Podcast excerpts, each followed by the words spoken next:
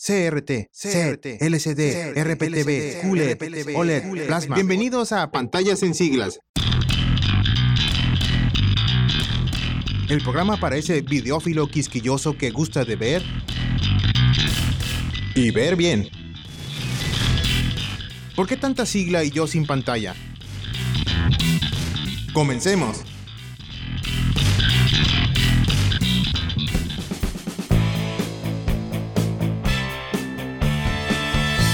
Buenos días, tardes, noches. Bienvenidos a la tercera emisión de Pantallas en Siglas, el podcast para los geeks que saben ver. Hola, soy Santos Gutiérrez, su guía entre las siglas. Hoy hablaremos de SED, la tecnología de TV que nunca fue.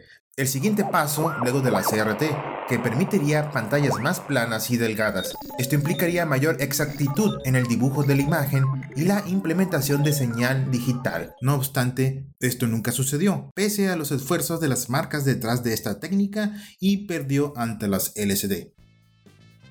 ¿Qué pasó? Además tendremos melodías éxitos de la década de 1980,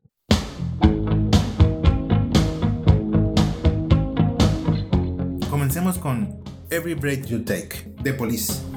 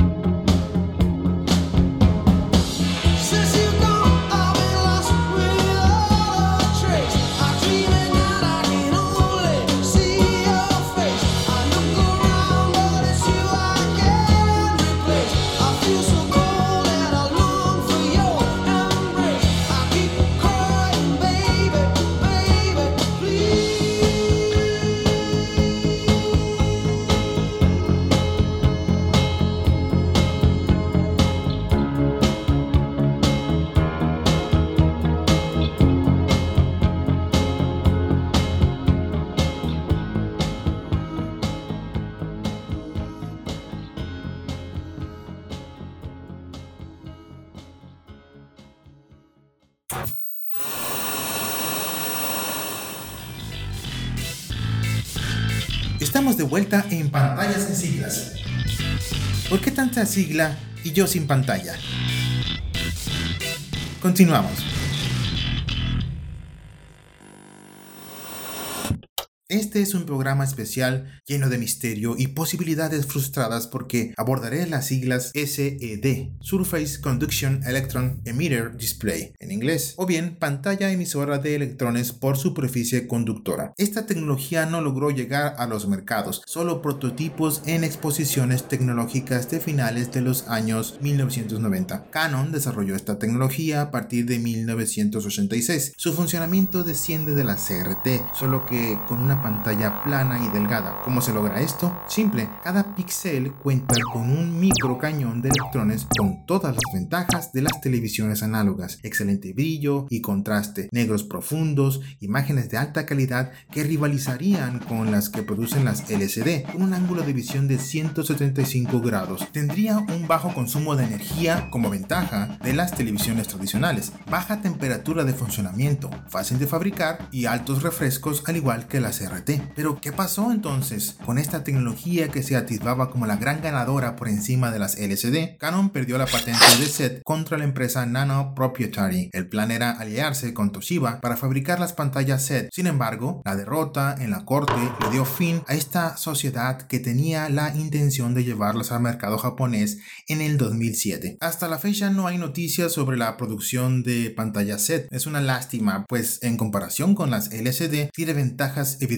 El estatus de la set es difunto, nunca despegó. Murió como idea y ante el juez para Canon y Toshiba. Como nota personal, siento que este hubiera sido un gran avance dentro del mercado de los compradores austeros, ya que al parecer hubiera sido accesible a diferencia de las plasma, ni se diga de la OLED. A veces añoro ese sentimiento de cuando acercas tu mano a la pantalla y genera una pequeña descarga estática, pero pues estas son nostalgias que no se traducen en una forma efectiva de transmisión de imagen. Yo no sabía de la existencia de la sed hasta hace unos años. Vendería mi alma.